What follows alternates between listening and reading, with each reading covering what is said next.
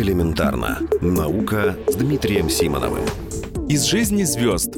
Поиски жизни в космосе — это поиски планеты, похожей на Землю. Там должно быть не слишком холодно и не слишком жарко. Там должна быть твердая поверхность и, конечно же, вода. А как же по-другому? Оказывается, может быть и по-другому. По крайней мере, теория не запрещает. Группа британских астрономов провела расчеты, согласно которым жизнь возможна на коричневых карликах.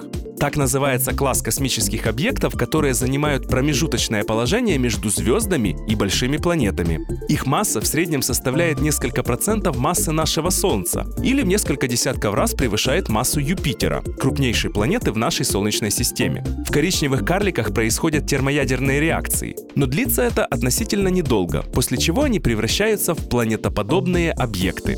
Оказывается, согласно расчетам, в атмосфере коричневого карлика могут обитать организмы, напоминающие земные бактерии. Надо сказать, что подобные идеи озвучиваются не впервые. Известный астроном и популяризатор науки Карл Саган в свое время описал, какой бы могла быть жизнь на Юпитере. Твердой поверхности здесь нет, поэтому организмы должны парить в атмосфере. При этом, по мнению Сагана, в облаках Юпитера могут обитать не только одноклеточные организмы, но и огромные наподобие воздушных шаров, наполненных водородом.